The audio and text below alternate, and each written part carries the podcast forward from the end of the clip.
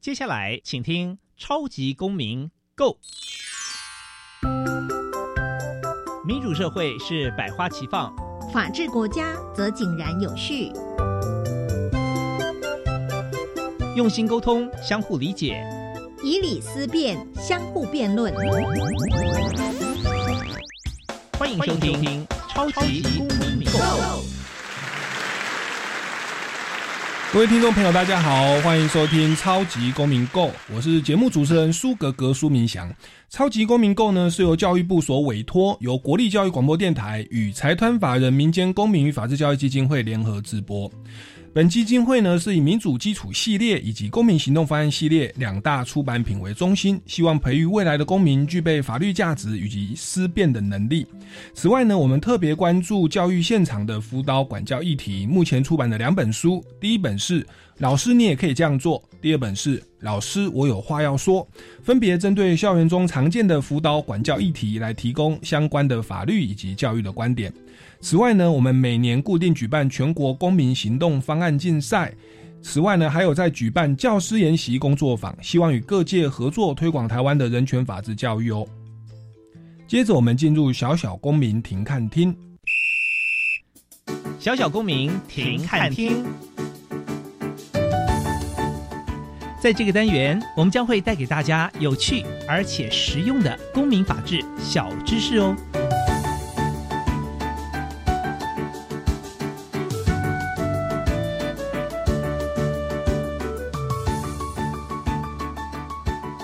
民主基础系列丛书各学龄阶段均包含权威、隐私、责任与正义等四个核心主题。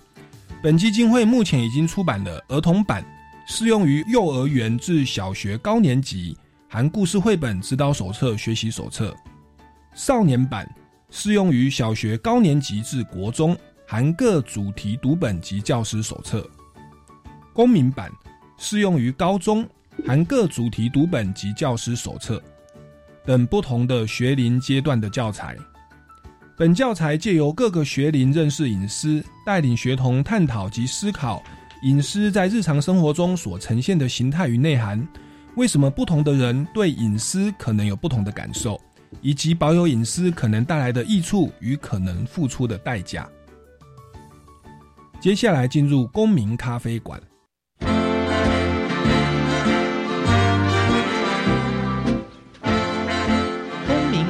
馆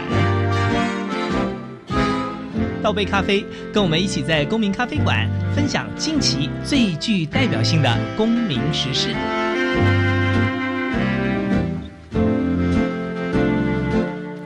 各位听众朋友，大家好，欢迎收听超级公民购。我们这个单元呢是要来进行公民咖啡馆的主题哦。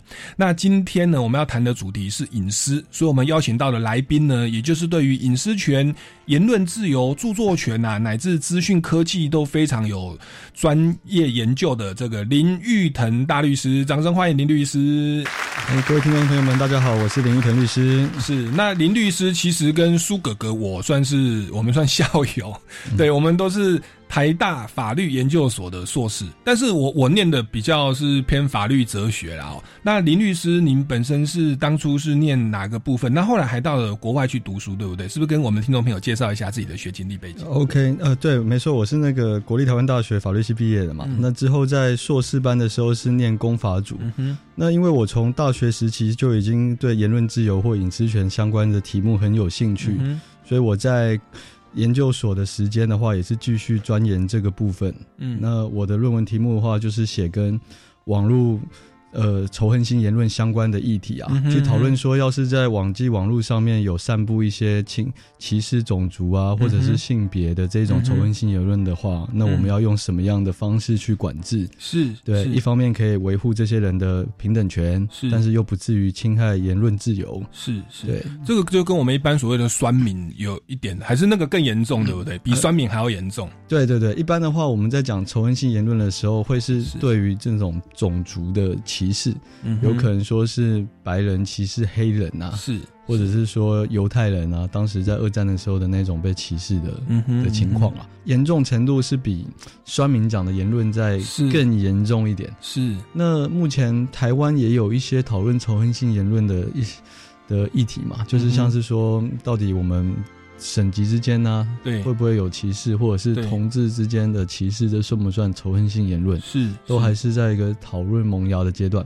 是，不过现在还不是很成熟。嗯哼，对啊，那未来还可以继续看看有没有需要有这方面的立法。是，所以这一些言论应该是感觉比酸民更有深度啦。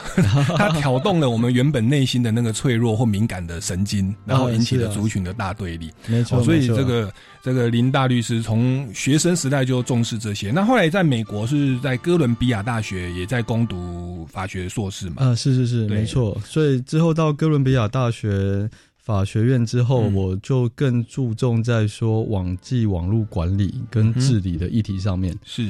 因为言论只是网际网络上面的其中一环，嗯，那网际网络上现在还会有一些大数据的议题啊，假新闻的议题啊，或者是说呃隐私个人资料保护的议题啊，嗯哼，就像我们在使用 Facebook 的时候都会。让 Facebook 收集我们很多的个人资料，没错。那这些个人资料是不是我们就无偿让 Facebook 去利用呢？是，还是说在什么样的程度底下，Facebook 不能这样子随意的利用我们的资讯？是，对吧？这就是我在呃哥伦比亚大学所注重的领域。而之后我也有到哈佛大学的法学院去担任访访问学者，也是继续。钻研这个部分，嗯哼，那当时就会花比较多时间在讨论说假新闻的管制要怎么处理的问题。嗯哼，这些主题其实跟我们现在的这个网络生活很有关啊。我有一次去花莲玩，那我一个朋友他就 F B 就敲我，我还没有发动态哦，他 F B 就敲我说：“哎，苏哥，你到花莲玩记得帮我买马吉。”我说：“你怎么知道我在花莲？”他说：“那个 F B 有透露我位置到哪里。”我说哈，有这回事哦，所以大家在用 FB，其实你要注意，他有的有打勾，说你要不要分享你的所在位置。那我们一般民众可能都说我同意嘛，你要用我们软体，就我同意，我同意，我同意，或者什么什么什么一个什么 Panda 哦，食物外送软体，或者是用一个什么 Map 地图，你其实有的时候不小心都就。点选到你愿意分享你的地理位置哦，哇，那到后来人家调车让你跑到哪几点几分到哪，大家都知道的。那其实这个我们可能不知不觉就已经出卖掉自己的隐私。对我说，我当时我吓一跳，我才开始勾选说，我不要 透露 我的所在位置。那其实这个东西其实就是您所研究的广大一个对对，没有错，这是网络管制、网络治理的一部分。对，所以林律师他就是研究这个学有专精，那他在国内也致力于为这个网络的新创业者，当然包含 YouTuber，对不对？然后新媒体业者来提供一些法律服务，以及为创作者来提供智慧财产的规划服务。那同时，他也是这个担任我们基金会。公民与法治教育基金会的执行委员哦，所以今天我们的主题是要来聊隐私哦，相信一定会有很多的收获。那我们一开始就先来请教一下林大律师哦，您本身了解网络，然后关心网络以及言论自由，那您当然知道律师他同时也负有法治教育的这个责任嘛。那您觉得这个法治教育它的内涵跟精神哦，长期以来您这样关注，当然说你不要 focus 在隐私权、言论自由这一块，但是你。也担任我们基金会的职位，你觉得台湾的法治教育，或者说一般的法治教育，它呃的内涵跟精神是什么？台湾有没有哪些需要修正或补强的地方呢？OK，其实当大家在谈到法治教育的时候，会很容易跟一个概另外一个概念混淆，叫做法律教育。嗯，好像说就是说我。推动这个法治教育，就是要教一些国高中生啊，或者是社会大众怎么去理解法律是什么，嗯，然后要养成守法的习惯，嗯。但其实法律这个部分只是其中一一环而已啊。我们在讨论法治教育的时候，还是要推广说人权的精神，对，要让大家理解到说什么叫什么叫做人权，那我们要怎么样的去保障人权？嗯因为有时候有些法律是会侵害人权的，嗯哼，对。那如果我们没有相对应的这种权利意识的话，就很容易会被一些恶法所牵制啊，所以人权跟法律之间的互动关系是法治教育很重要的一个精神跟内涵的所在。我们要让民众或者是学生们去思考。去让他们了解说什么样的法是正确的，什么样的法是不正确的，然后进行批判，然后进行讨论，然后得出，然后再透过民主程序，嗯，去得出一个就是对社会大众啊，以及多数人跟少数人都可以接受的方案啊。嗯哼，那这个思考思辨的过程，就是我们法治教育最核心的部分。嗯哼，我们长期以来在小时候啦，都是学到说这个要遵从法治嘛，法治社会就是政府立什么法，我们就要服从。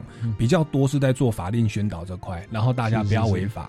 对，但是其实法治教育比要不要流于法律的教育，对，而是我们要有人权的观念，甚至我们能够去思辨、去评估，哎，这个法律它到底哪里有问题。对，那那这个其实是我们台湾的法治教育要去着重加强的地方，是没有错。对，那所以其实我们基金会也就出了这一套丛书。我刚刚在小小公民庭看厅有提到的民主基础系列丛书。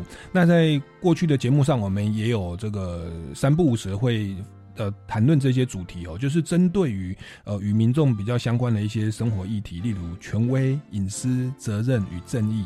哦，来来进行讨论。那那这个东西当中，它其实就是给我们一套思辨的工具、思考的工具，去评估。OK，假设学校有法禁，或者说，哎，政府规定每个人不可以戴口罩，或一定都要戴口罩，或捷运上不能吃东西，哎，那它这个规定到底？呃，有没有侵害人权，或者有没有符合公平正义等等？是是是。那这是我们要推动的。那那既然聊到这个，因为我们今天刚好您又是专攻隐私权的，是也是我们基金会的职位哦。那我们刚刚谈到说这四个主题，有一个是隐私的部分，那是不是我们就请你来为我们听众朋友来介绍一下这个隐私的概念？呃，它的内涵有哪些？因为我们一般念宪法都觉得宪法第八条人身自由好像最重要嘛。然后，生命、身体自由，那那个隐私好像在民法里面，侵权行为都放在很后面了。那为什么我们的教材哦要把隐私诶把它高举到变成四大核心之一？这个部分是请请教一下林大律师。OK，因为隐私这个概念的产生其实是很早的，它是早于就是国家民族国家成立发展以前，人类他的生理需求上就会需要有一种。不被打扰的，不被被打扰的权利，不被打扰的空间，这其实是自古以来就有的。是，那就像是我们可以去，就是你看我们的中华文化基本教材或者是一些古籍里面都有提到嘛。他说“隐者私也”，这大在春秋战国时代就有提到了，对不对？那还或者是说“子曰什么非礼勿视，非礼勿听，非礼勿言”之类的，这些其实都有多半有一种隐私的概念存在。是，只是。这样的概念随着时代的演进嘛，它变得越来越重要了。是以前可能只是一个道德上的一个诫命，就是啊，我们就是要尊重别人，不要去偷看人家洗澡啊，或者是不要去偷看人家的性啊。是还没有到说要变成一个权利。是所以隐私跟隐私权其实是有一点差别的。是那它真正被演化成权利的时候，我们一般从美国的脉络来看的话。会是从一八九零年左右，有一个有两个学者叫那个 Brandes 跟华华伦呐，我们就叫他华伦好了。有两个学者，他们意识到说，那个时候有一些新兴的科技发展出来的，当时是有那种即时影像的技术，就是你可以拍照，很快就可以有照片出来，对不对？那这两个人，这两个学者，他们就被打扰了。他因为这个照相科技的发展，然后产生了一个新的职业，叫做狗仔队。哦，一八九零就有狗仔队，当时就是照相一出来就有狗仔队。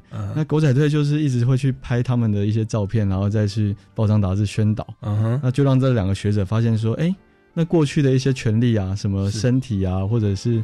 平等或者是言论的这些权利，好像没有办法涵盖隐私，没有办法保障到隐私是这个权利了。是，所以他就倡议说，是不是我们应该要有一个新的权利，是。就叫做隐私权。哦，对，那隐私权这个概念就就俨然就诞生，就开始在学界蓬勃发展。不管在欧洲啊或美国啊，都一直强调这个权利的重要性，因为它这种权利跟跟财产权不一样嘛，嗯，你看不到隐私啊，但是它对你来讲就很重要，嗯哼，对，不然的话，我们在生活当中就会随时被第三人注意啊，没有一个自己存的自己的空间，嗯哼，那原本这个权利是在民法上所发展的，嗯，其实也还没有也还没有提升到宪法上的权利，嗯，但是随着大概在几十年的讨论之后。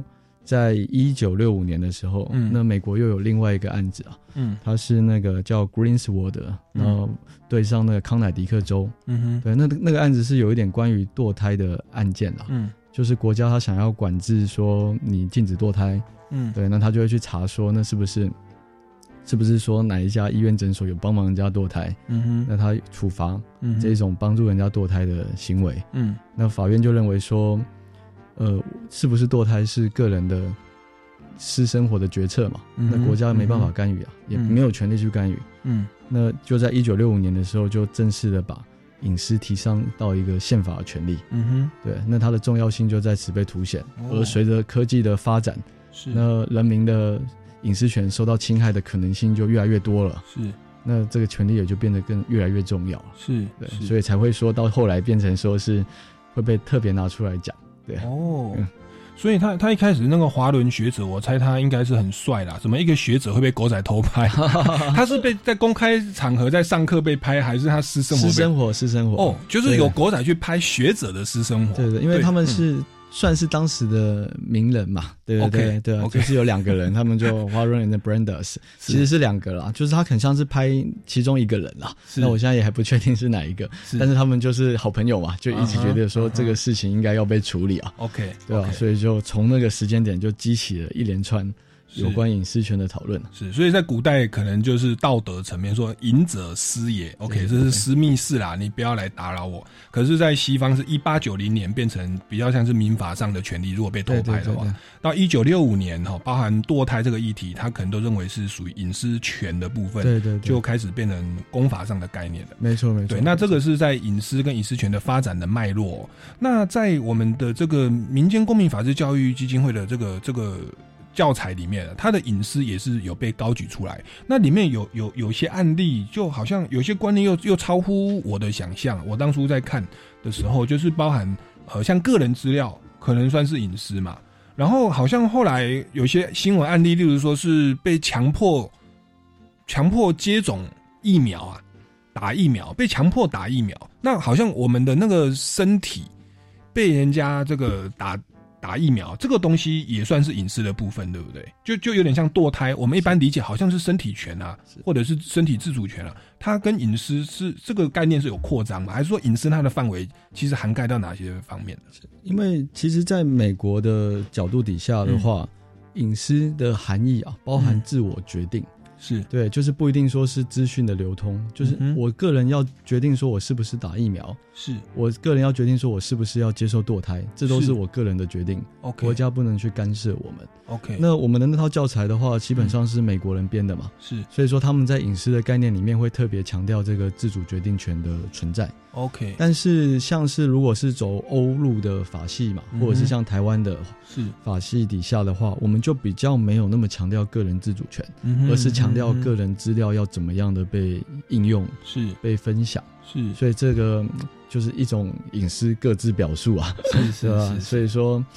这也是为什么现在隐私的讨论会很蓬勃，因为你在不同的国家背景之下，在不同的社会环境底下，大家对隐私的理解啊，其实都会有一个程度上的差别，不会说完全一模一样。是，我们基金会就是为了推广这个这套教材，就是这四大主题，我们有拍一个，也是待会要请教林律师的，就是我们有拍网络影片啊，就当有 You YouTube 的影片，那这部影影片叫《思辨的智慧》，那里面的第十三集。其实我们就是谈到说被打疫苗哦，然后这个是不是侵害隐私权？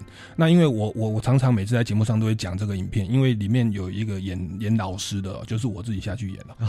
是是是，对 对对，苏哥哥演了很多。林律师有？有有有。对，林律师是很仔细为对对对对，对，所以他有看过。哎，那我我当时在编在在做做这个第十三集的时候，我那个脚本就是说打疫苗嘛，我们说是侵害到隐私权，用隐私权的思考工具。结果我会请一个专业的导演写剧本。那个导演在写剧本，他说：“哎，苏哥哥，你们这是哦教材课是不是有错啊？这个打疫苗跟隐私有什么关系啊？你们是不是复制贴上错误啊？”那由由此就可知，其实台湾的民众认为隐私权好像就是不要被偷拍，不要被偷看哦，还没有联想到其实身体的自我决定权，包含堕胎，其实涵盖在里头的。那后来我他这样质疑，我说：“嗯。”好像跟人的法感情怪怪，我就把我们的超级公民隐私打开来看，哎，没有错，陈陈如林大律师所说，在西方，他们在一九六五年其实就认为自我决定，它其实是隐私的一环哦，所以我们后来如果各位听众朋友有兴趣，也可以上网搜寻思辨的智慧哦，就是在谈这个隐隐私的部分，对不对？那那个林大律师是不是也就还有时间就跟我们来分享一下？就是我们的教材里面，或者是在过去，除了我刚刚讲的这个强迫打疫苗啦，哦，或者是堕胎之外，有没有一些相关的案例可以跟我们听众朋友来分享，值得分享的？然后里面的一些争点，也许也会对我们的人权观念有一些启发。OK。呃，其实我们那个超级公民的那套教材里面嘛，他已经介绍了很多美国的案例了，是都很值得一读。那我现在就跟大家分享一些台湾已经有发生过的案例好了，嗯让大家就可以做个比较。嗯，像是我们在很早，大概在十几年前吧，就也曾经有一个那个有关警察临检的案例啊，嗯，然后我大法官是认为说他是侵害隐私权的，那个案子就是以前警察嘛，他都可以在路上可能看到一些行踪可疑的人，或者是甚至你的行踪没那么可疑，他觉得他主观的觉得你有问题，他就想要上查上前去盘查你，然后请你提出你的身份证，然后要核对你的身份。嗯，那在过去可能戒严时期以前嘛，嗯，或者是刚解严之后的那个段时期，这种事情都是很普遍的。嗯，只是后来就。这个规定就被受到挑战了嘛？嗯，因为有一个人他就是被临检，他就觉得说，为什么我行得正坐得端，也什么事情都没做，为什么你就临检我呢？嗯，那大法官就讲说，不，你警察你这样子随便的临检民众是已经侵害到他的隐私权的，因为他没有那个义务要告知你他的身份，也没有那个义务要告给你他的身份证。嗯，那除非你有一些你有一些怀疑，合理合理怀疑说他是不是真的有在做什么犯罪行为？是。这个时候才可以去盘查他，是这个就是其中一个我们常，呃，很经典的案例。嗯哼，那另外一个很经典的案例的话，是在那个司法院释字六零三号解释那段时间，政府他想要换发身份证，嗯，他本来强制各个要强制全部的民众要强制按耐指纹，嗯哼，就你先要领身份证，上面就要印有你的指纹，嗯哼，对不对？那政府他的想法当然是觉得说这是为了公共利益嘛，然后行政方便。嗯，只是大法官就说了，你指纹这种资讯，嗯，他不是每个人都可以很清楚的知道说你的指纹长什么样子的。嗯，所以其实这是一个很私密、很敏感的个人资讯了。嗯哼，如果你让政府去统一的。强制并全面收集这些那么私密的个人资讯的话，你是会侵害人民的隐私权的。所以他就大法官就说，内政部你不能推推行这种强制按捺指纹的，是的政策。是，所以所以像这一种案例，其实跟我们的生活都息息相关。台湾的这个司法实务也做做出一些相关的这个判决或跟解释了。是是。好，那其实还有一些相相关的案例，我们先来进一段音乐，待会再来持续访问一下林大律师。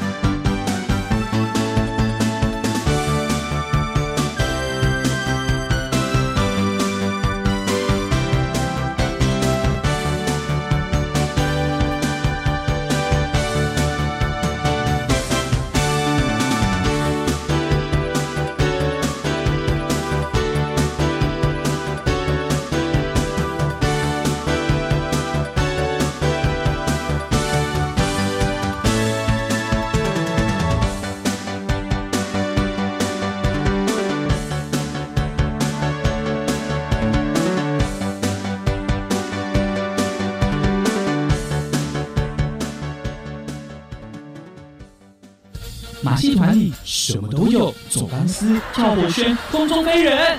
记忆里，马戏团表演很精彩，而在背后又有什么样甜酸苦辣的马戏人生呢？四月十七号中午十二点整，锁定教育电台，生动全世界粉丝团的直播，邀请阳明国际的 FOCA 福尔摩沙马戏团，一起听听他们的故事。今天不补习，青春向前行。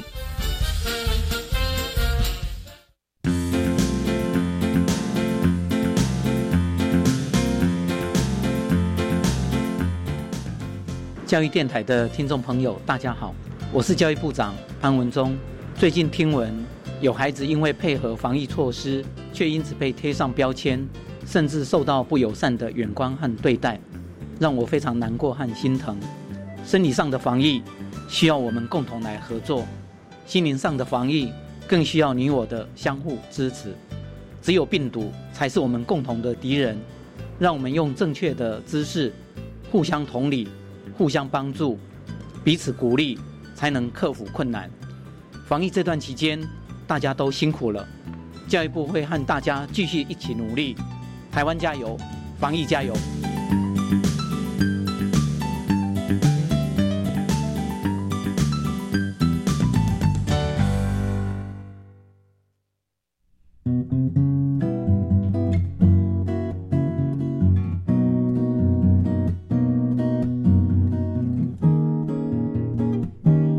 是苏命苏米恩，你现在收听的是教育电台。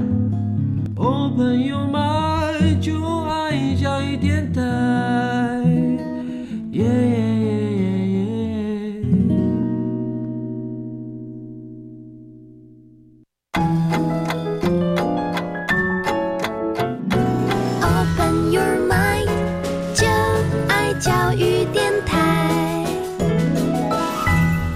各位听众朋友，大家好，欢迎回来《超级公民 Go》，持续为您进行的呢是公民咖啡馆的单元。那我们访问到的是对于隐私权、言论自由有专业研究的林玉腾大律师哦，本身也是台大法研所以及美国哥伦比亚的这个法学硕士。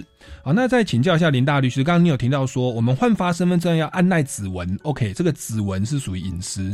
那包含我们人走在路上哦，忽然有警察跟你说。我怀疑你有问题，你要把甚至还没有足够的证据啊，就要你把身份证提出来，提出自己的身份证明，那也是一种侵犯隐私的部分。那这个也都被我们的大法官司法实务所承认哦。那除此之外还有没有呢？刚刚都是宪法层次的问题嘛，但是像是其实我们人呃民众之间呢，很常会看到的就是我们的街上的监视器嘛，对，或者是说。那个你大楼啊，会有一些管理员会设置一些监视器嘛？那这些监视器是不是照照到一些你的邻居，会不会侵害到他们的隐私权呢？这也是很一般小老百姓很常遇到案件了。所以说，你要是去法院的系统去查嘛，他就会看到一大堆想要人家拆除监视器的案例啊，因为他们民众觉得说你在。监视器照着楼梯口，我出入都被你看到了。对对，那我的行踪都被你掌握了。那这样的话，会不会你就是侵害我的隐私权啊？我当然要你拆除啊。是，只是这种案子在法院就实务就会有两派的见解啊。他会先看说你这个监视器照的位置啊，到底是公共场合呢，还是你正对着人家家的大门口照？OK，对吧？如果你的监视器，你说你是为了要防护小偷不要侵入，但是你却是照着对面那个人家的大门口，是，或者是你照着你家门口，可是却同时照到人家的大门口，是，那法院就会倾向认为说你这是侵害人家的隐私的行为，会要你拆除。是，可是如果你是照着整栋大楼一楼的大门口，那你是对外照。你也没有很清楚的拍到说每一层的住户是。会怎么样的行径，那只是这些住户可能会暂时的在这个大门出入被拍到可能一两秒的时间，是。那法院就会觉得说这种情况的话，对你的隐私侵害其实是相对比较小的。那为了保障这个住户的财产权啊或生生存权的必要的话，那你可以架这个监视器，对吧？哎，这个真的息息相关，我才想到。我我自己住的那个那个住宅啊，因为我是管委会的委员哦，我们的主委就被告了，哦对，他被告是有一位住户，他就是因为我们的那个大楼监视器是拍走廊，我们是套房啦，哦套房 OK，OK 他是整排套房，然后他拍那个整排走廊。是是是，那但是这样拍过去，有一户他那位住户可能比较敏感，长期以来跟管委会就很不合。是他就说你的那个镜头哈有拍到我家门口，导致我出出入入是被你拍到。是是当然我们镜头没有拍到他房间里面，只拍到门口。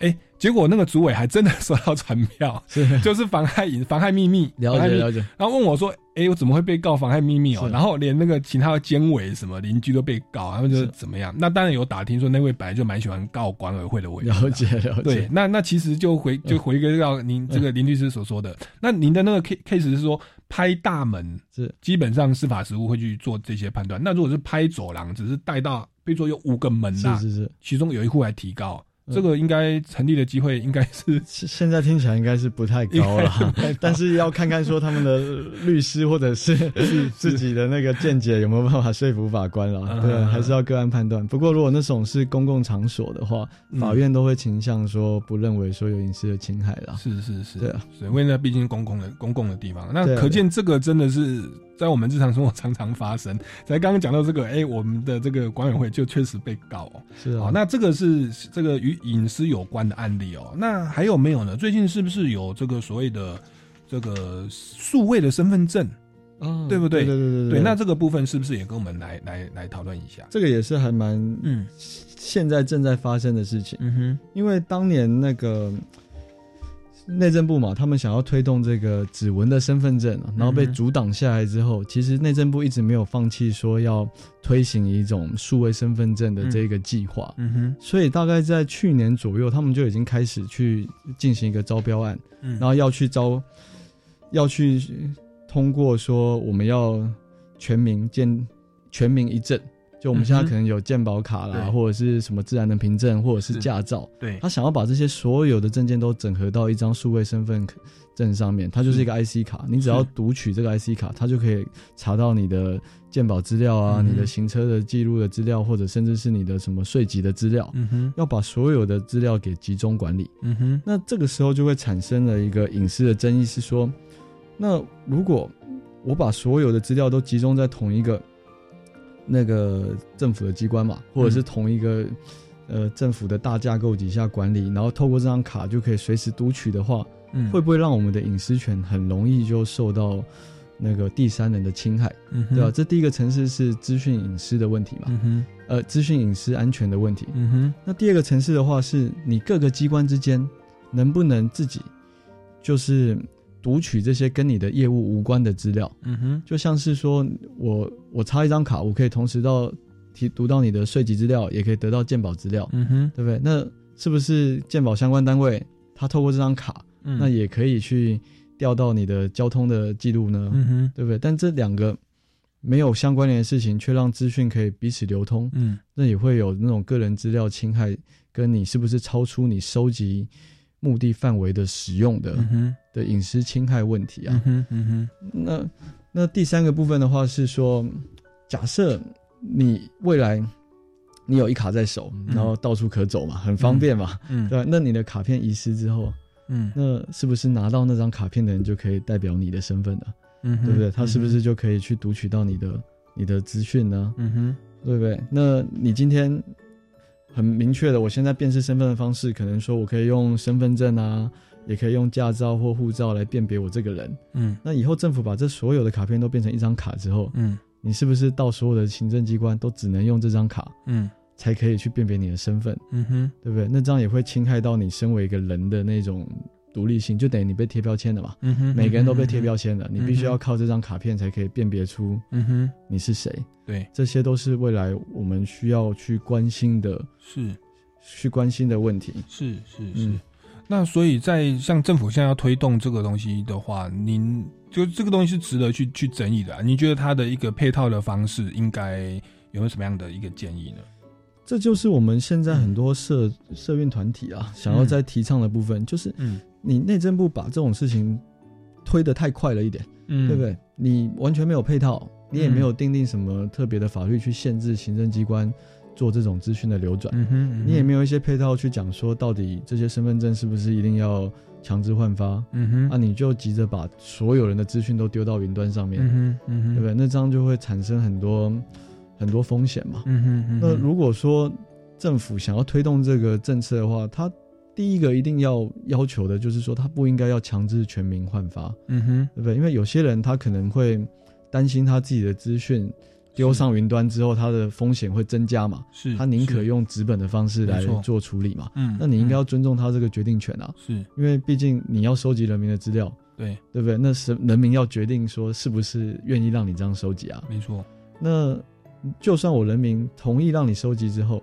你也应该要让嗯各个主管机关之间不能那么轻易的去调调取，嗯哼，对不对？比嗯不他不属于他的职权范围的资料，是对不对？这个也是必须要做明确的限制的。是是，那最重要一点是，你的资讯的安全的措施是不是做得够严谨？嗯哼，而民众是不是能够可以很清楚的知道说他的资料是不是已经不小心外流，而嗯哼，政府对做出相对应的回应或者是保护机制，嗯哼，对吧？嗯否则，说大家的资讯集中很好很方便，嗯哼，但是要是外流之后，没有人知道，也不知道怎么去止血，嗯哼，对吧？嗯我想不知道苏哥哥有没有一个经验，会常常接到一些诈骗电话，或者是一些推销电话，是。或者是你的 email 里面收到很多垃圾信，是。你都不不知道说你到底是什么时候把这些资讯流出去给这些人了。是，那未来政府把所有的资料都到云端，那一外泄之后，嗯哼，嗯哼那变成说资料是会不会都是从政府机关泄露出去的？是啊，我们人民还没有一个可以去相对应防护，或者是要求政府做出补偿或止血的方法，是啊是啊？这些都是相当严重的。其实我们有一个玩笑话说，这样这样讲好像微软会不太高兴哦？说 Windows 就是很多漏洞啊，意思是说 人家应该说它很通用啦，嗯导致网络骇客会专门针对它去找破解的方法。那我相信，其实只要在网络上嗯，包含我们这个手机的镜头啊，其实你都要有心理准备，可能有病毒或从远端都可以控制。去去监视啊，这是以前刑事大队来演讲的时候有这样说啊。是啊，是啊。所以，所以其实东西只要上了数位、上了云端，都没有百分之百隐私啊。是那很多私密照都在以前有那个部落格、无名部落格哦，你给他弄私密，给他枷锁，那个枷锁骇客都特别喜欢进入啊。对啊，所以。其实我本来也还会装防毒软体，后来我都不装了。那我的手机啊，也是三不五时会收到一些通知，是说说，哎、苏苏苏明强先生哦，刚刚呢几点几分，在美国加州有人哦试图登入你的 Google 账号啊，请问这个是你本人吗？啊，我人人在台湾，我还我都没有去过美国啊，可、对啊可见大家是不不断的。是有办法去突破你的密码的哦。那那其实我们下载一个 A P P，有时候你就不小心授权，你输入密码，可能你也不知道那家公司有没有把你的那个密码资讯外泄。那你有时候一个密码通就全部通了嘛？对，所以所以其实这个是是蛮危险的。所以像我自己现在手机要用理理财软体，那理财软体它有一个功能就是备份，云端备份。我想说哦，我在用手机做理财都已经很不安全，你还要我把资料上传，那不是告诉这个绑架哈，这 个台不知道说我的钱有多少嘛？所以我一开始没有传，那后来没有传，我只是说后来过了几年，我想说，哎、好像我年收入也不高哈，所以上传应该歹徒不会对我下手。但是我后来我就上传了，但是我上传的时候其实心里是有准备的，那个资讯我想应该百分之五十的几率，人家要查是查得到的。现在没有被查，没有被关注，是因为金额太低啦了，少了一个零，少了两个零。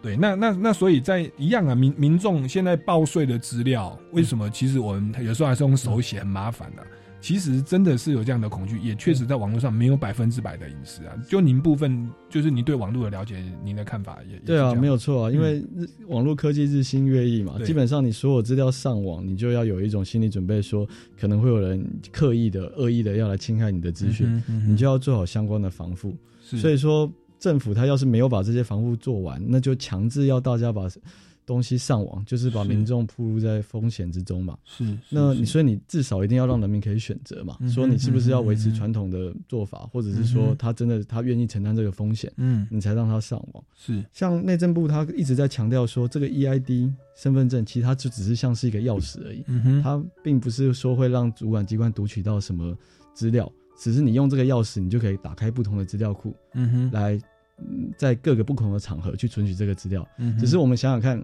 呃，就不知道叔叔哥哥你总共有带几把钥匙在身上？嗯你住住家会有一把钥匙嘛？对你办公室会有一把钥匙，对可能你的信箱、车子也是有一把钥匙。对对，那我今天要是跟你讲说啊，你以后不要带那么多钥匙，你就一只钥匙，你可以回家去办公室，也可以开你的信箱，也可以开你的车子。哇，那风险很大。对，那你知道你会不会觉得有点怕怕的？哇，我说我这个把钥匙要是丢了，我就哪里都去不了。对对对对对，对不对？是那你用这个角度去想，你就会知道说，嗯把所有的资讯集中在一个地方上面，嗯把鸡蛋全部放在一个篮子里，是其实不是每个民众都可以那么那么心安心心里没有负担的接受了，是，对吧？那应该要让民众有更多的选择权，会比较好一点。是，所以这个以前古古云呐，哈，这个治大国如烹小饼啊，要细火慢熬。嗯我们制定法律也不要这样立刻这样就通过。以前我们劳基法也是这样哦，一年修一次，一年修两次，反而就是事前的沟通跟思维没有去想好。是对，那我觉得一样哦。现在政府也想要推动，也想他的利益也是蛮良善的啊、让我们的这个皮包哈不要被 被卡片撑爆了。但是它的配套措施其实要多去思考啊。那其实也可以运用到我们的思考工具，我们的基金会思考工具。像你要制定一个规范，你要看想一下它的立法目的，想一下这可有什么缺点跟优点，会带来什么效果。一样的，在隐私的部分也会有一些思考工具做判断，谁想保有隐私，那谁这个想要侵害隐私，那这个保有隐私有什么优点缺点？其实这个东西我觉得要多一分的去思考，然后广纳各方的意见，那然后一定要请林大律师去发表一下意见，对，会多一些有一些人权的观点，这是真的啊，要要尊重专业，然后先广纳民意，然后一个法令出去不要那样的快速，那其实要要慢慢的的来，然后包含宣导等等，否则的话可能那个劳基法的悲剧哦，反而会会会让让让人家有有一些这是个啊，是啊，对，那那这个当然说是希望说我们的制定的政策能够多一些思考理性跟人权的观念哦。好，那我们先来进一段音乐哦，待会再持续来访问林大律师。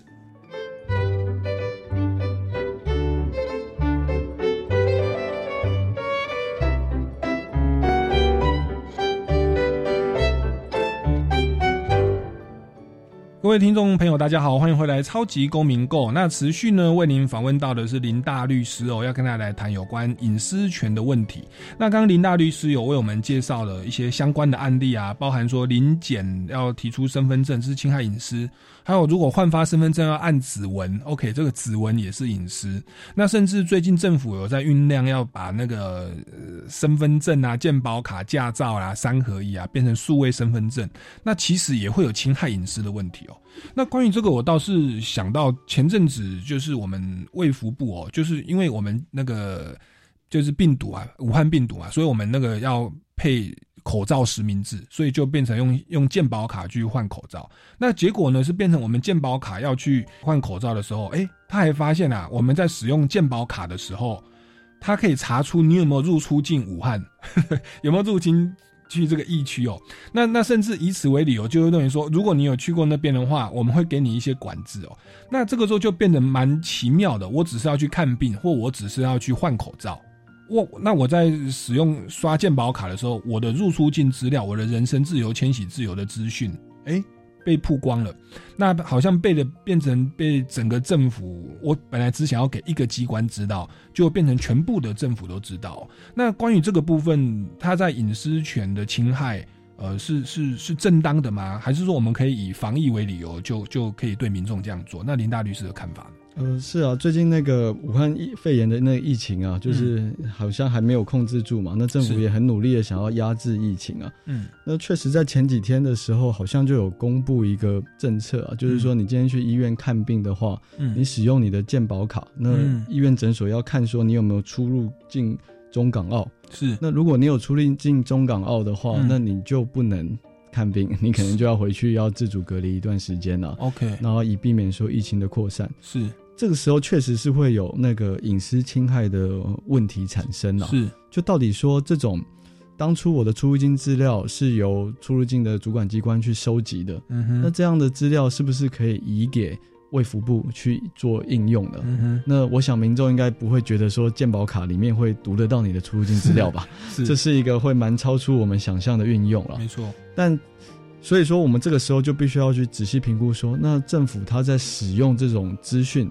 它的互呃资讯的流动的时候，会不会有一些公众利益的考量啊？那是不是有一些国家安全的问题？嗯，那依照我们的个人资料保护法，其实说如果你有一些那个国家安全或者是公共利益的考量的话，嗯政府是可以去做这些资讯流动的运用的。嗯哼，你可以在你收集的目的之外，运用在其他地方。嗯。那以本案的来讲嘛，就你当初出入境资料，可能就是给出入境资料主管机关去了解你的到过哪些国家啊、嗯那不会把这个资料应用在医疗的行为上面，对不对？那我现在有这个公共目的，因为我想要确保说疫情不会扩散嘛，嗯，所以我就会把这个资料，然后交由卫福部，然后去用在健保卡里，嗯哼，对，这就是一种合法的利用。嗯哼，只是遇到这种合法的利用，必须要特别小心，嗯哼，因为有时候政府可能就会动不动就拿国家安全啊，或者是公共利益啊、这种抽象的嗯要件，嗯。就跟你说，哎、那这样好了，你们我国家所收集的资讯，我在全部的政府机关之内都能用，嗯哼，对不对？那这样就也会有侵害人权的问题。嗯哼，就是我们刚刚一开始讲的嘛，法治教育精神不只是法律而已，嗯。还要考量人权。嗯哼，如果你这个法律规定，虽然政府可以这样子运用资讯，嗯。但是政府做的太超过了，嗯。超过到侵害人权，嗯哼，我们可能就是要请大法官，嗯哼，或者是一些比较用宪法上的权利啊，嗯来制衡这一种侵害人权的应用了，是对吧？那这也是为什么现在 EID 啊，就是数位身份证会引起民众恐慌一个很大的原因嘛。你看，你还没有 EID 的时候，政府就已经有这个管道，是。可以把不同机关之间的资讯互相留用了。对，那你要是以后只有单一的身份证，那政府不就更方便去做这些资讯的流用了？是，对，是那你要去跟政府对抗的时候，又旷日费时，嗯哼，根本就没有办法，没有一个好的法律跟配套的话，嗯很难阻挡政府它的一些侵害隐私的作为啊。嗯哼，所以政府在立法之前，有政策之前，要先办一些广纳各方意见啦，然后再评估一下它产生的效果。啊，如果真的立法的话，事后救济啊，申请大法官解释，大法官是可以推翻掉立法院的法律。对，那那只是旷日费时，也许人权的侵害很多个案都已经发生了。是啊，是啊，没有错啊。其实值得我们值得我们大家来行思啦。那当然说政府他去侵害人民的这个隐私啊，他也许有正当理由，比较还算是合理啊、哦。那当当然说可能要让民众知道有心理准备。OK，我今天出入境，OK，我今天健保卡其实有可能会流通，可能包含我们个人资料保护法都有这样讲嘛，收集各资安徽到哪里，也要让我们民众知道。那可是相对于此，现在的民间呐、像我有时候在滑手机哦，不管 FB 或 IG 滑滑滑，会有广告。那广告都出现一个游戏软体哦，说这个多好玩多好玩，那片头都拍的很棒，然后说已经有几百万人在用了，你想不想玩呢？那就是反正免费嘛，我就下载。诶，下载以后呢，它就跑跑跑跑跑，然后就出现了这个说，那你有没有同意吼这一个这个软体吼使用你的 iPhone 使用你的手机里面的镜头、照片哦相簿？OK，那里面还有很多啊，因为密密麻麻的哦、还包含说你的位置，因为有的游戏是要你的位置的，像有那种僵尸打怪游戏 或对宝可梦了解了解，它要你的定位啊放下去，那你可能玩一玩玩一玩，你不觉得不好玩，就把 A P P 移除了吧，把手机游戏移除，哎、可是你资料已经出去了、哎那你也不知道那一间公司它背后是哪一间公司，有没有别的国家啊是啊 来那个？那关于这个部分的话，林大律师，你觉得你我们一般民众要如何去抉择，或者要怎么样来保护自己呢？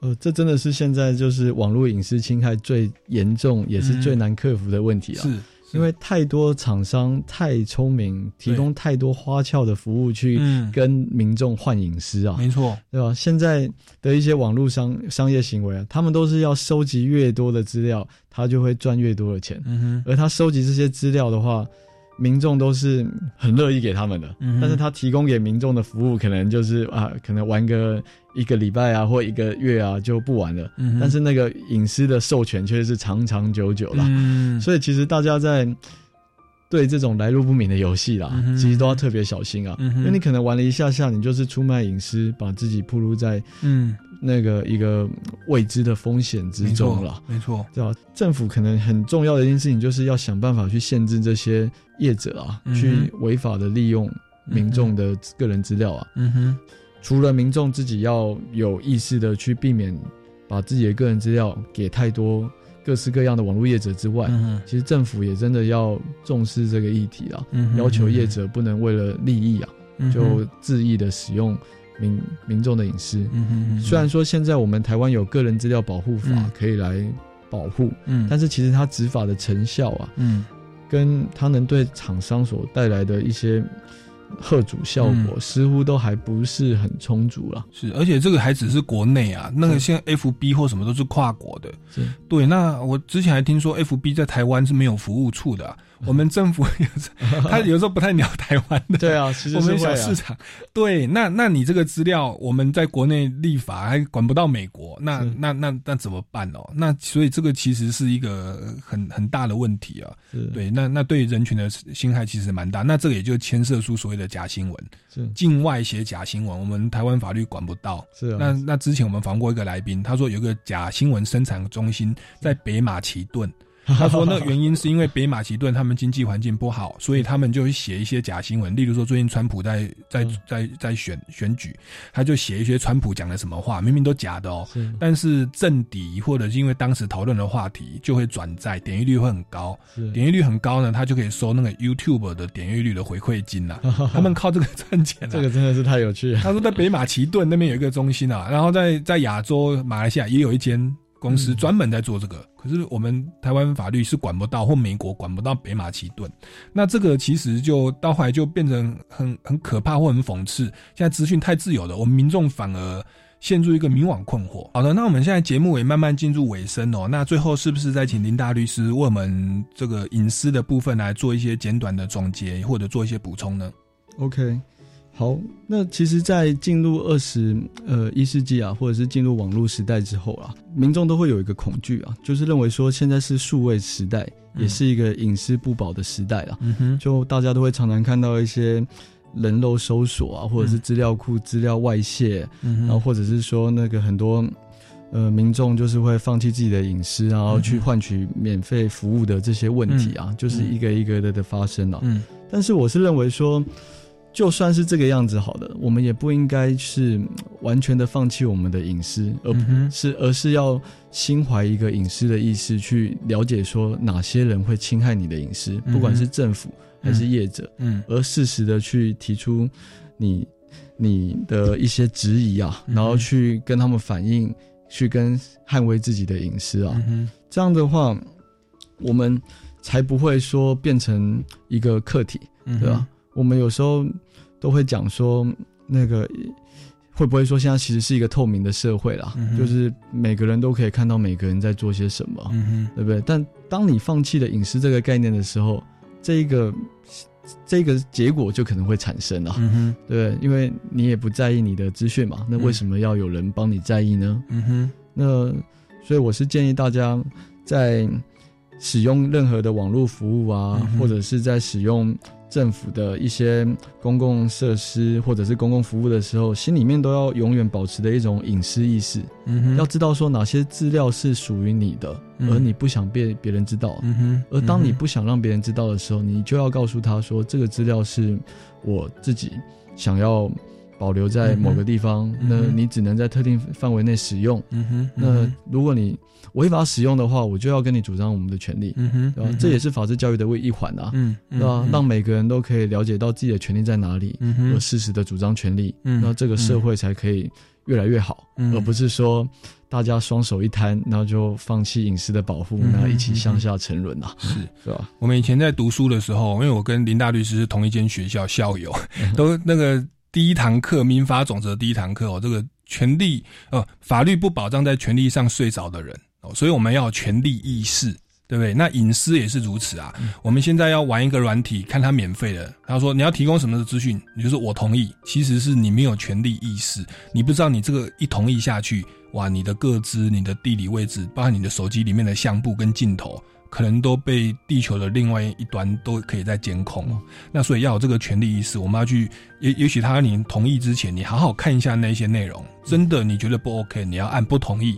对不对？那你不见得要玩那个游戏嘛？是啊，对是啊，那要有要有这样的观念哦，或者说我教一个小方法，就是另外买一只手机，那只手机专门玩游戏，是是然后不要用到你主要的账号啊。或许如果财务状况够，可以做一些呃隐私权的适度的保护啦，但是也不可能百分之百哦。是好，那凡此种种都是给我们听众朋友做一些参考哦。那各位听众朋友，如果对于我们这个节目啊，还有这个任何的这个问题或建议的话，也欢迎到我们呃超级公民购的脸书粉丝专业来留言，或者到民间公民与法治教育基金会的脸书粉丝专业或者是官方网站来关切进一步的消息哦。那我们今天呢谈的主题是隐私，那我们希望之后还有机会可以邀请林大律师啊，针对您所擅擅长的这个网络的部分、言论自由、新闻自由的部分，甚至假新闻的部分，再来跟我们听众朋友来分享您的专业意见哦。那我们下个礼拜六下午三点零五分，超级公民购再见喽拜拜。